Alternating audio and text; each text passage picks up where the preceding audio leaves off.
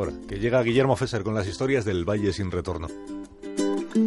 El 98% de los casos criminales en Estados Unidos no llegan a juicio.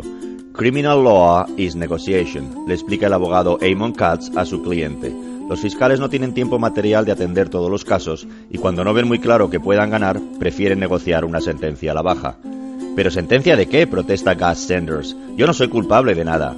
Créame que en su caso me encantaría poder argumentarle al juez la famosa So What Motion. ¿La moción buena y qué? Técnicamente tiene otro nombre, The Mirror, y consiste en demostrar que la acusación no tiene ninguna prueba, porque déjeme que le cuente, lo último que quiere un fiscal es que los miembros del jurado le echen a él la culpa de estar perdiendo su tiempo. Si no hay pruebas, no hay caso. Entonces, ¿dónde está el problema? No hay caso y punto. El problema reside en que el FBI sospecha que usted ha cometido el delito y aunque no tengan pruebas, pueden lanzarse a juicio con la esperanza de que durante los interrogatorios vayan surgiendo. Permítame que le explique cómo funciona nuestro sistema judicial, señor Sanders. Como sabe, hay un jurado, pero también hay un juez. ¿Y sabe para qué está el juez? El juez está para determinar lo que puede y lo que no puede escuchar el jurado. Y en eso lleva siempre ventaja la acusación. Los jueces son políticos y van a favorecer siempre que puedan al Estado. Al Estado de Nueva York contra Gus Sanders. Bueno, en este caso, el gobierno federal, que es peor. El juez tiene tendencia a dejarle al gobierno presentar todas las evidencias posibles y, sin embargo, suele ser muy quisquilloso con lo que pueda presentar la defensa. Por eso yo preferiría evitar el juicio y dejarlo en preliminares. ¿No veía usted de pequeño Perry Mason, señor Sanders? Ahí no se llegaba a juicio en ningún episodio. Todo eran preliminary hearings, negociación de sentencia y a casa. No sé por qué me cuenta todo esto, señor Katz. Yo soy inocente. Déjeme terminar.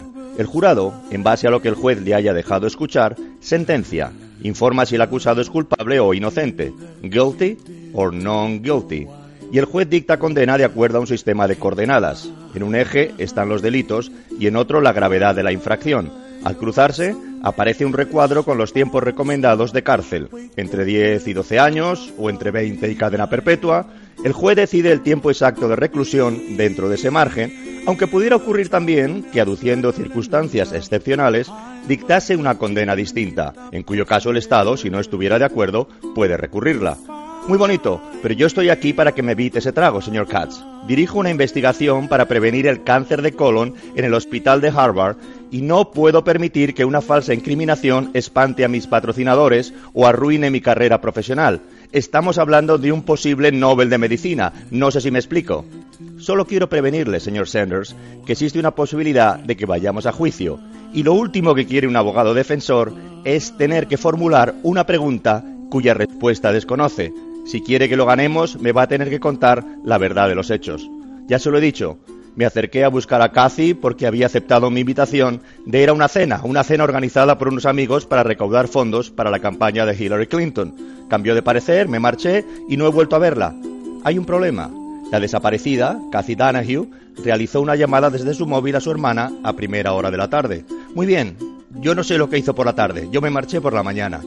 En su móvil, señor Sanders, hay una llamada al móvil de Cathy a primera hora de la tarde. Muy bien, eso no prueba nada. La llamé por si cambiaba de parecer. No contestó y le dejé un mensaje. El problema, digo, es que ambas llamadas, la de Cathy a su hermana y la de usted a Cathy, ocurren prácticamente a la misma hora y están registradas en la misma antena de comunicación. El FBI sospecha que miente y que esa tarde Cathy y usted estaban juntos cerca de la frontera con Canadá. Así, ah, ¿y por qué iba yo a llamar a Cathy si estábamos juntos? Yo lo desconozco, pero le agradecería mucho que me lo explicara usted, señor Sanders.